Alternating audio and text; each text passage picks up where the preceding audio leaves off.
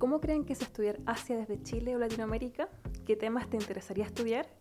Si te interesa el arte y la estética, estás de suerte, porque en esta ocasión tuvimos la oportunidad de conversar con nuestro profesor del magíster, Gonzalo Mer, quien se especializa en estos temas. Si quieres escuchar más o te interesa, quédate con nosotras en Resonancia Coreanista.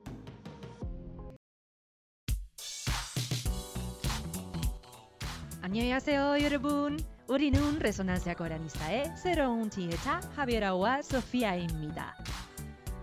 Bienvenidas, bienvenidos y bienvenides. El Centro de Estudios Comparados de Corea presenta Resonancia Coreanista, un programa para quienes buscan conocer más de la península coreana. Este podcast es conducido por Sofía Fajardo y Javiera Valdebenito, estudiantes del Magíster en Estudios Coreanos de la Universidad Central de Chile. Esperamos que por medio de interesantes conversaciones nos volvamos en tu mejor compañía. Que lo disfrutes.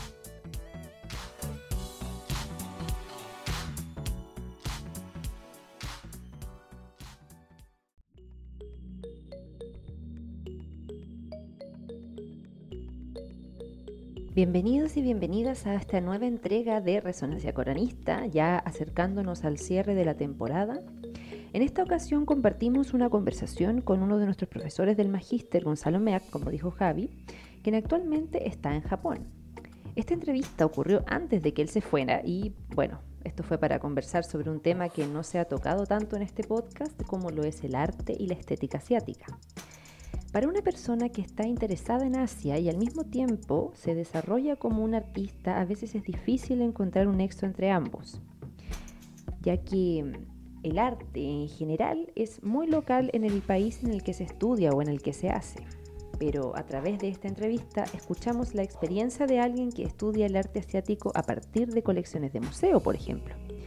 Y además de esta vinculación, también puede existir una gran variedad de formatos y otras artes que se pueden acercar a estos estudios.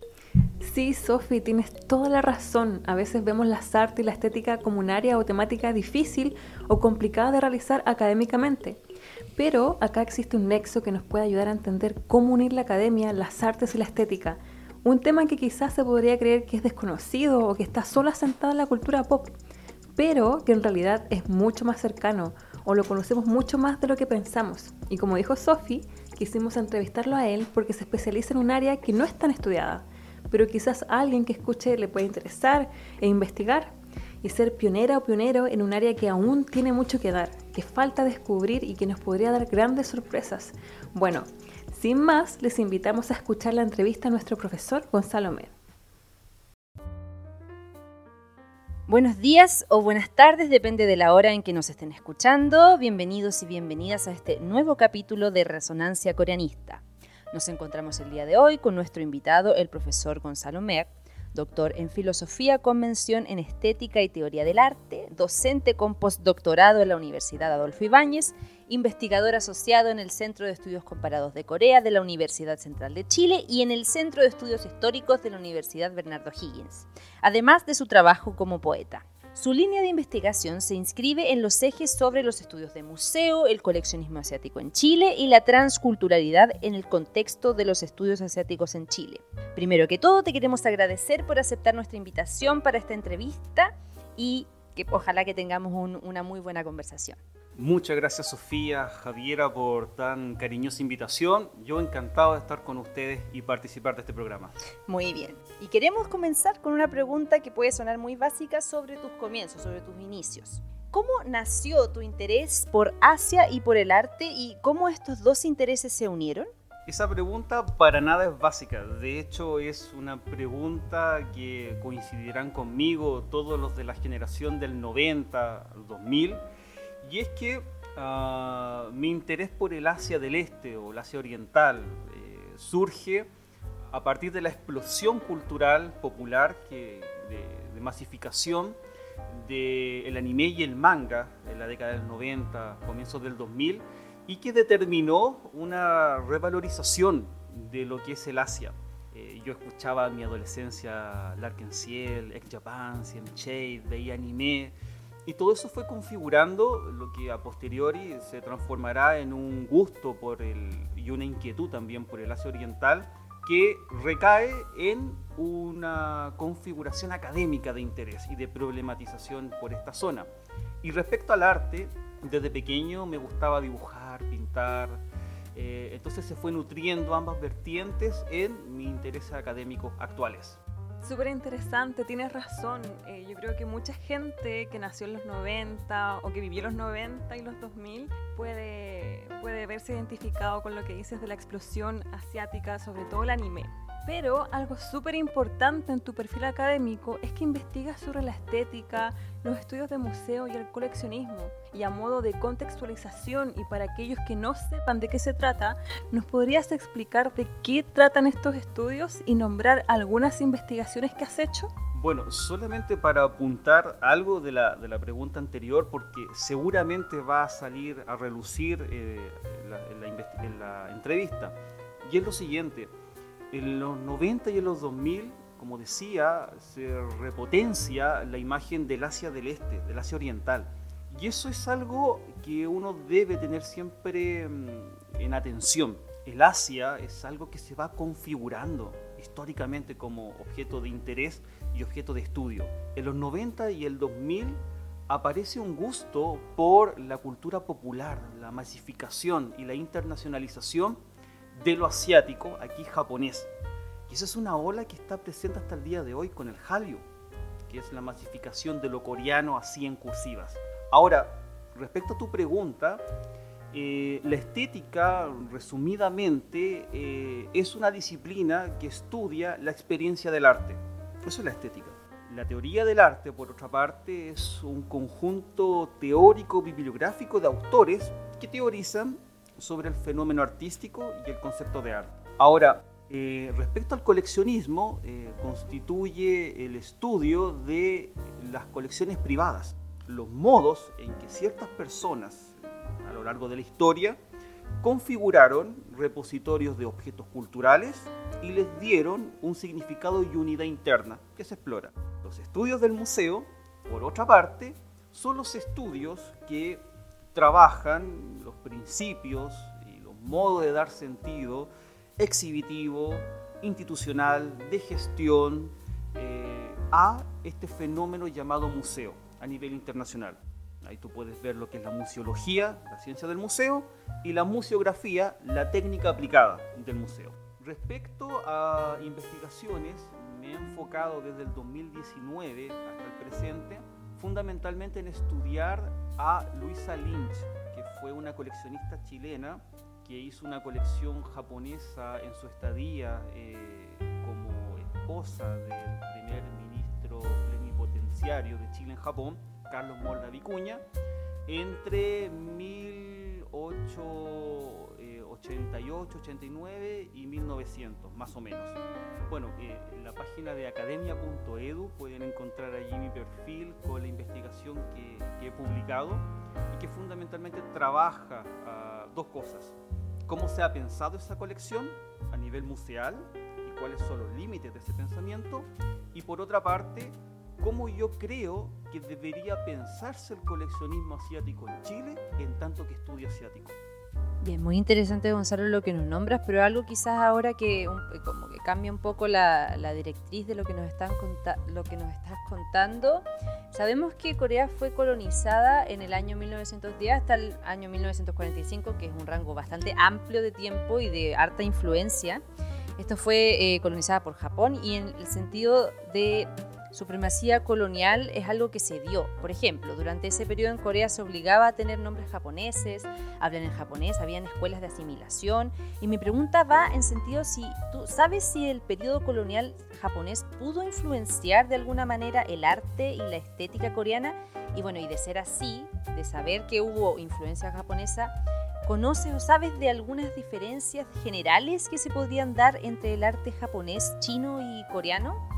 Bueno, es una pregunta peliaguda en muchos sentidos. Primero porque eh, toca fuertes sensibilidades nacionales e históricas en el Asia Oriental. Em, y es una pregunta también que invoca muchas dimensiones de análisis y reflexión. En primer lugar, eh, el proceso de anexión de Corea a, a, lo que era el imperio japonés supuso, a mi modo de ver, un gran proceso de aculturación, destrucción del patrimonio eh, material coreano, cuyos efectos se pueden ver palpablemente hasta el día de hoy. Ya me voy a referir a eso. Pero por otra parte, genera enormes conflictos para pensar por qué se llevó a cabo tal proceso. Tú puedes ver bibliografía general, donde se habla del proceso de modernización u occidentalización japonesa. Habría que allí empezar a desmenuzar qué significa modernización y occidentalización, es un tema aparte y extremadamente complejo. Pero por otra parte, cómo ese proceso japonés impactó en la península coreana. O sea, el gran debate, que es un debate por lo demás muy preliminar, eh, es si ese proceso llevado a cabo por Japón en Corea significó también una modernización de Corea, cursiva modernización, o significó una japonización de Corea. Digo que es un tema peliagudo porque habría que meter una vasta cantidad de conceptos, por ejemplo, esta idea de, una nación, de la coprosperidad, la esfera de coprosperidad japonesa, el concepto de Minsoku japonés de nación del siglo XIX, etcétera, etcétera, etcétera.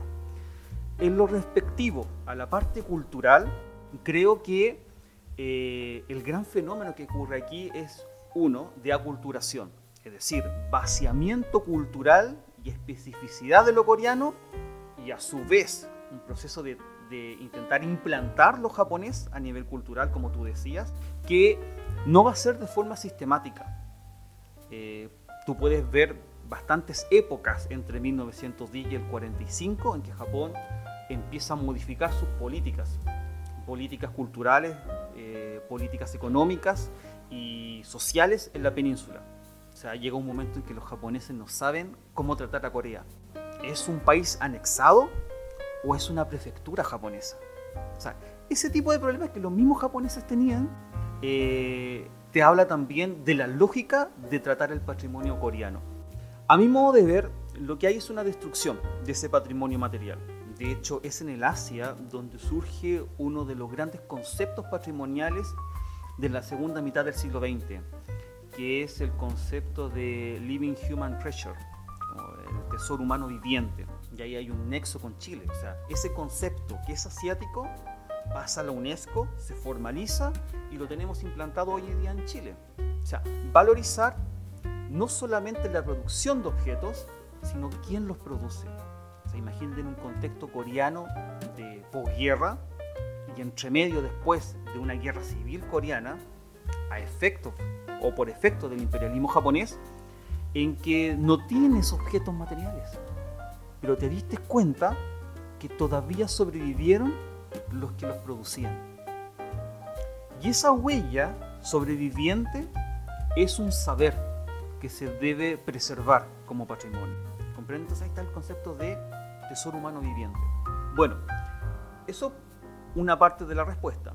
La segunda parte, eh, en el Asia por supuesto que hay elementos muy específicos de cada una de las culturas, China, la península coreana y Japón.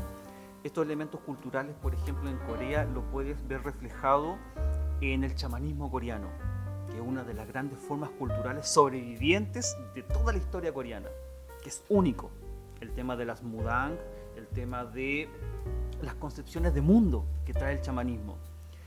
Ahora, esa especificidad también estuvo muy matizada en la historia coreana y asiática en general por grandes constelaciones culturales. Por ejemplo, el budismo. El budismo no solamente constituye una matriz de religiosidad y filosofía, sino también de arte, de expresión cultural, que nutrió a toda el Asia del Este, al Asia Oriental. Eh, otras formas eh, ligadas al budismo o en carriles paralelos como el taoísmo, también son grandes matrices que la puedes encontrar en Japón, en Corea, en China. Entonces, yo creo que en el Asia Oriental tú te encuentras grandes matrices, como decía, grandes paradigmas artísticos y focos específicos. Y esa coexistencia le da la complejidad y lo injundioso del fenómeno artístico cultural asiático.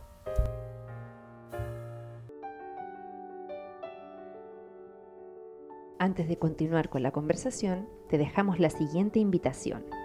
El Festival Internacional Teatro Amil tendrá dentro de su programación la pieza de danza Dragones, dirigida por Un Mean, donde la coreógrafa invita a cinco jóvenes bailarines de cinco países asiáticos, todos nacidos en el año 2000, donde cada uno desvela sus esperanzas, sus bailes contemporáneos y tradicionales. La obra se realizará a las 20 horas el día 14 de enero en Antofagasta de manera gratuita, del 17 al 20 de enero en el Teatro Municipal de Las Condes y el 22 de enero en el Teatro Regional del Maule a las 19.30 horas. Puedes adquirir tu entrada a través de www.teatroamil.cl o www.ticketplus.cl o de manera presencial en la boletería del Centro Gabriela Mistral o del Teatro Municipal de Las Condes.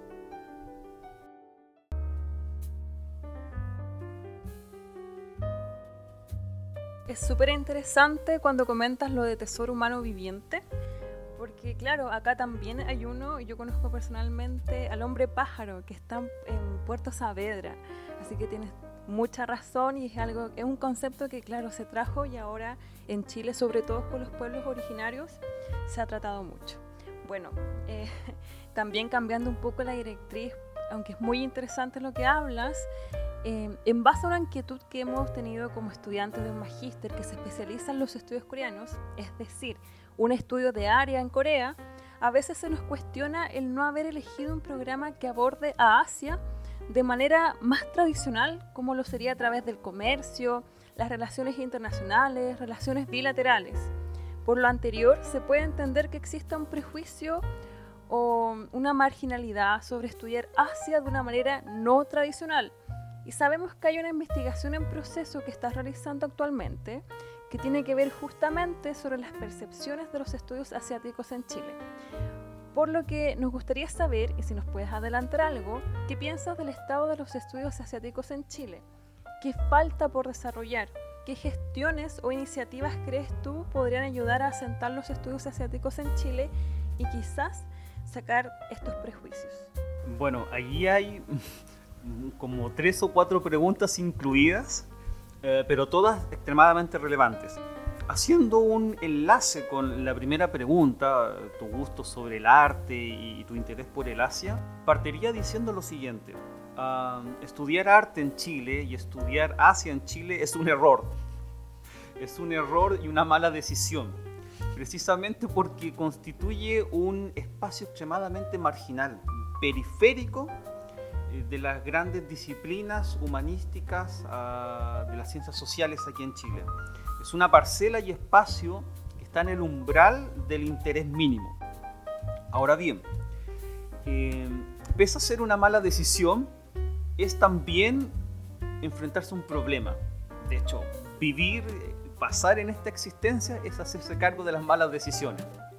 Así que quien estudia arte y quien estudia sobre estudios asiáticos se tiene que hacer cargo de un gran problema. El problema es el siguiente. ¿Qué es el Asia como objeto de estudio? Esa pregunta creo que se ha hecho muy poco en este país.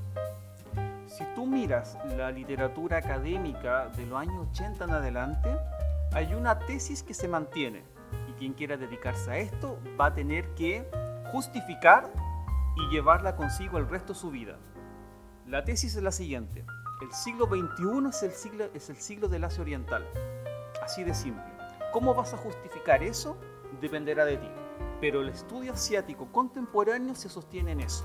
Va a haber una progresiva influencia y masificación de lo asiático y por lo tanto hay que acusar recibo de eso a nivel de producción académica.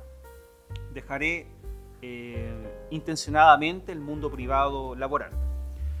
Entonces, ¿qué son los estudios asiáticos? Esa pregunta se tiene que formular inmediatamente en la Academia Chilena.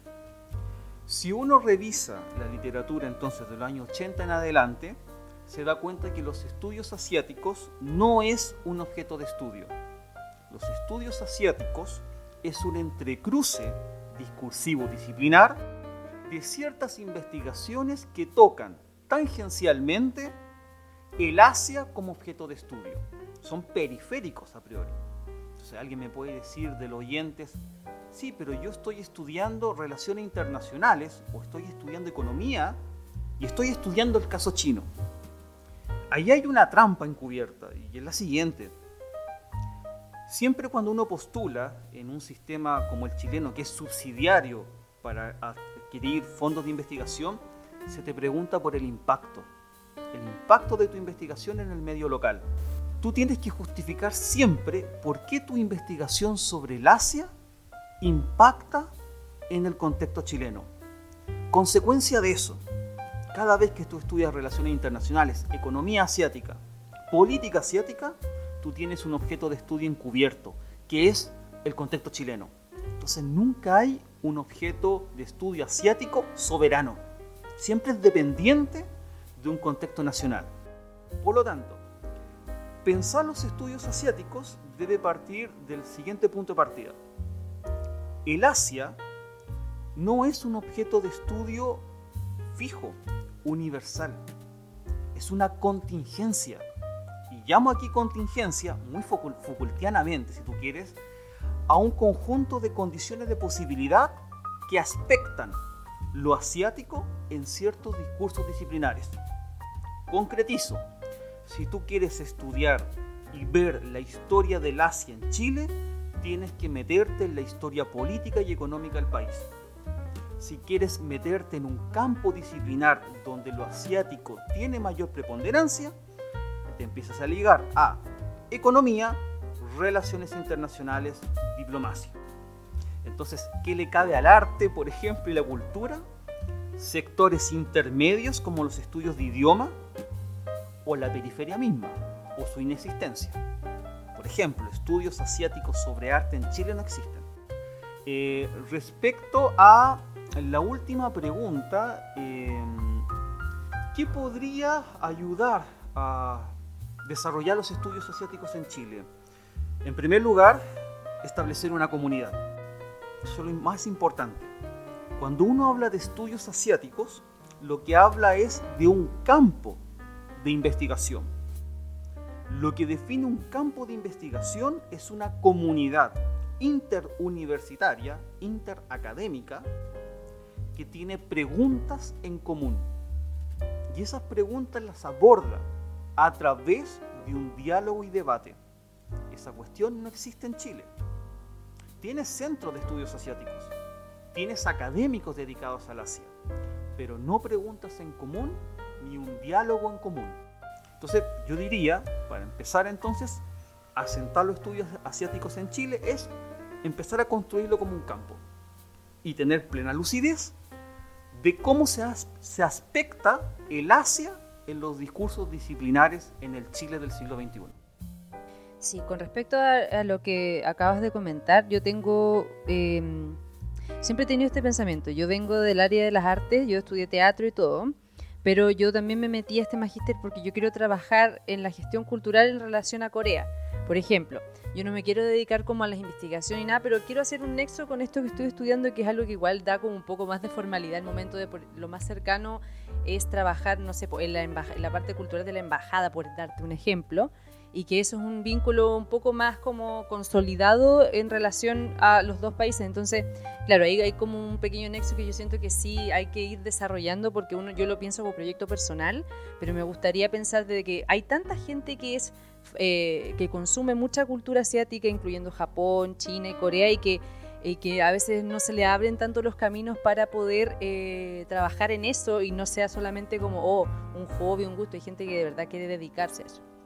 Pasando a la pregunta siguiente, a las dos preguntas siguientes creo que son, eh, tienen relación a lo que acabamos de comentar. ¿Qué opinas sobre la especificidad de programas académicos, como el Magíster en Estudios Coreanos en comparación a programas sobre Asia más generales, como es el Diplomado de Pensamiento y Cultura Asiática? Y en ambos casos, ¿cuáles son los ejes o temas que faltarían estudiar o profundizar en relación a eso, en relación a esos programas? Bueno, de partida son dos tipos de programas muy diferentes. Uno es un diplomado, que por lo tanto tiene un componente mucho más general, introductorio de temáticas, y el segundo ya es declaradamente un magíster, que te conduce a un grado académico y cuya naturaleza es eh, es la formación de investigadores. Es decir, te van a enseñar a hacer investigación específicamente de área, que es de estudios coreanos. El magíster en estudios coreanos de la Universidad Central es el único que existe a nivel latinoamericano, por lo tanto tiene un enorme valor como tal. Y esa cuestión tiene dos efectos que para mí son trascendentales. El primero es que pretende transformar lo coreano, el estudio de área de Corea, en un objeto de estudio viable de ser estudiado desde Chile. A propósito de, de tu comentario anterior, Sofía. Y lo segundo, que sea viable de ser estudiado Corea desde Chile, implica que el estudio comparado es posible a nivel metodológico y conceptual. Ese es el gran valor que tiene este magíster. Entonces, ¿qué ejes eh, debiesen incorporarse o temáticas que debiesen incorporarse en el magíster o los programas dedicados al Asia? Yo creo que eso parte sobre primero tener una concepción de cómo hemos formado el Asia como objeto de estudio. Vuelvo allí. Cómo hemos aspectado lo asiático. Lo asiático, a mi modo de ver, va mucho más allá del tema migratorio, del tema idiomático, del tema económico y eh, geopolítico, pongamos en estos términos. Es, una, es un fenómeno complejo que está anclado en la globalidad. O sea, no podemos entender el Halio si no es a través de la globalidad. Y eso trae un reto enorme. Y me gustaría detenerme en esto, porque creo que va a ser la gran pregunta o tema a tratar en los siguientes años. Y aquí estoy pensando eh, en Byung-Chul. El fenómeno de la globalidad del siglo XXI ha traído dos caracterizaciones del mundo que son opuestas y extremadamente conflictivas. La primera, por primera vez en la historia de la humanidad, el mundo está disponible. O sea, tú puedes ir a patronato, consumir un té coreano, comprarte una camiseta china, por ejemplo, y después ir a comer sushi y terminas con una cena con un tocomple. o sea, ese abanico de posibilidades gastronómicas aquí o, o de vestimenta nunca antes había estado. El mundo se vuelve disponible. El Hallyu te vuelve disponible supuestamente lo coreano. Escuchas música coreana, ves series coreanas, entiendes la cultura coreana, se te hace aprensible a tu experiencia. Pero siguiendo a Byung-Chul Han, eso trae un conflicto no declarado. Que eso que la globalidad promueve a través de la internacionalización de los capitales y todo eso, es que son productos globales. Es una cultura que pierde la especificidad local. O sea, lo primero que tendríamos que pensar es cómo somos capaces de experimentar lo coreano, lo japonés, lo chino, y no nos genera una complicación. La complicación es, ¿lo entendemos? ¿Es el sentido que nosotros le damos al chino, al, coreano o japonés, el sentido real, digamos así, incursiva, verdadero de su cultura?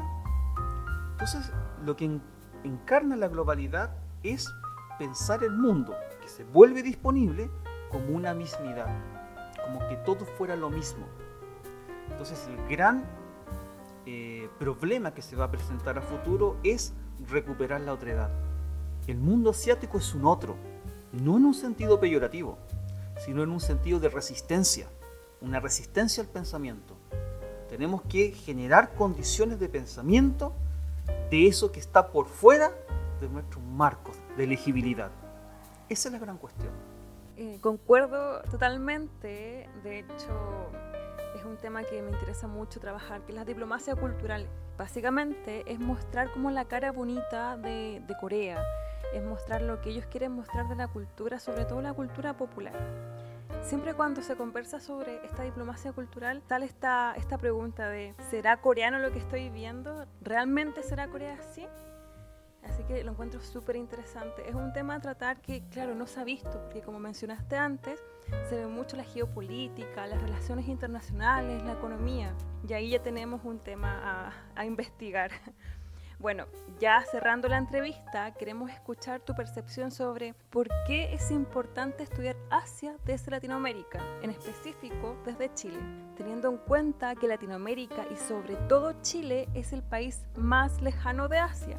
Pero antes de que respondas, nos comentaste que te vas a Japón el próximo año para realizar una beca. ¿Nos puedes comentar en qué va a consistir tu próxima investigación en Japón? Bueno, eh, como todas las demás preguntas, también constituye una interrogación muy compleja de abordar. Eh, me refiero a la primera parte de la pregunta.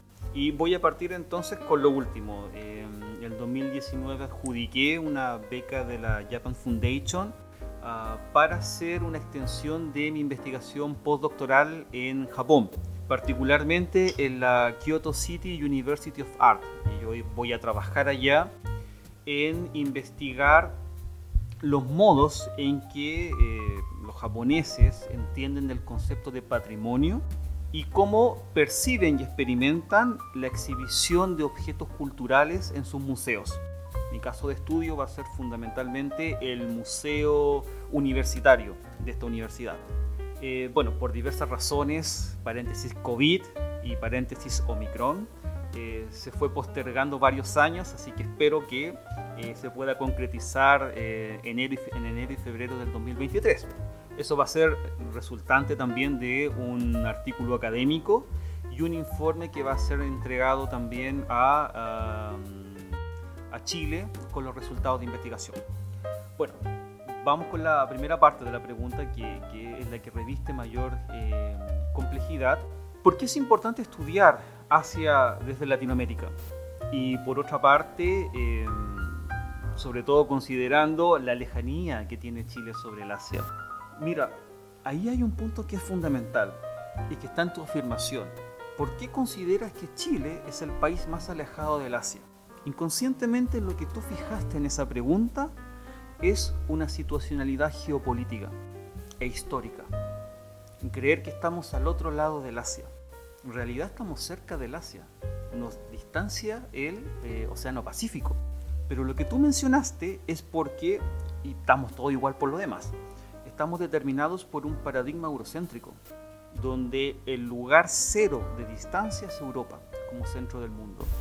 Entonces, claro, desde, el punto de vista de Europa, nosotros estamos alejados del Asia, es decir, del este de Europa. Lo digo de otro modo, ¿por qué llamamos Oriente al Asia? No, porque está al este. No, para Chile, Occidente es Europa. El este es África, es Europa. Entonces, estamos determinados por una geopolítica, o si tú quieres, una medida de orientación geográfica tomada prestada desde Europa. Entonces, ah, ¿por qué yo empezaría a fijarme más en Asia? No para aprender, sino para desaprender. ¿Desaprender qué cosa? Las grandes estructuras conceptuales de formación que he tenido dependientes del modelo europeo. Modelo europeo de conocimiento, modelo europeo de concepción de la historia, la historia universal. Esa linealidad venía desde el antiguo Egipto, Grecia, pasando por el Renacimiento y la modernidad, donde todo el resto constituye una periferia. Eso por una parte. Y lo segundo, porque volveríamos a entrar al inicio de esta entrevista donde se instaló la siguiente tesis. El siglo XXI es el siglo de eh, reincorporación del Asia y de influencia a nivel global una influencia que si uno mira la historia desde un punto de vista global o sincrónica de las historias regionales, solo pierde en el siglo XIX por el colonialismo y el imperialismo europeo. O sea, la hegemonía china que ahora aparece en el siglo XXI estaba hasta el siglo XVIII. El siglo XIX es el siglo de la humillación para los chinos. Por lo tanto, desde mi punto de vista, ya insertados en un contexto de globalidad, no te cabe sino pensar el mundo también globalmente. Ciertamente, y ahí no, puedo discutir esto, la formación académica, por lo menos en las humanidades, tiene un fuerte sesgo egocéntrico y latinoamericanista. Bueno, justificadamente lo último. Pero no puede quedar relegado hoy en día las otras partes del mundo, porque ya no son distantes. La globalidad precisamente lo ha vuelto disponible. Y eso es un problema. ¿Cómo pensar esa disponibilidad? Entonces, el gran riesgo que tenemos hoy en día es que los conceptos transitan tan livianamente que estamos pensando el Asia, el África, Oceanía, como si fuese lo mismo. Entonces ahí habría que tener cuidado. Y termino con esto. La única manera de desaprender es transformando el Asia en un objeto de estudio. Y por objeto entiendo una otra edad, una resistencia brutal al pensamiento. ¿Va a exigir especificidad para volver a pensar esto? ¿Va a exigir, ahora sí, tomar una distancia? Y va a exigir también un trabajo formativo, institucional, mucho más específico y acabado. Pero bueno, eso va a demandar varias décadas, imagino yo, de, de trabajo. Así que eso. En ese sentido, estos programas tan específicos nos, nos, alientan un poco a esa última idea que dices, como que, que sea un poco más también acotado a una cierta área de Asia y tampoco algo tan general. Bueno, Gonzalo, para concluir, te queremos agradecer por esta conversación, por compartirnos tus estudios, tus opiniones, tus miradas y también tus futuros trabajos, como nos comentas en el viaje a Japón, junto a nosotras en Resonancia Coreanista. Eh, no sé si quieres agregar algunas últimas palabras en este capítulo. Bueno, agradecer nuevamente tan cordial invitación, muy agradecido, les deseo el mayor de los éxitos y nos estaremos viendo en una nueva oportunidad. Muchas gracias. Gracias a ti, esperamos que tengas un muy buen viaje y esperamos también poder seguir recibiendo noticias tuyas en el futuro y seguir en contacto para alguna otra instancia. Para los que nos están escuchando, estamos terminando esta entrevista de Resonancia Coranista y esperamos escucharnos para una próxima vez.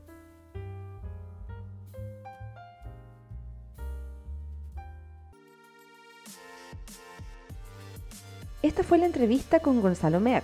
Esperamos que la hayan disfrutado como lo hicimos también nosotras y queremos aprovechar a raíz de la conversación anterior de felicitar a los beneficiados de la beca de arancel del magíster que van a entrar este año. Ojalá tengan una grata experiencia al introducirse en el mundo de los estudios coreanos.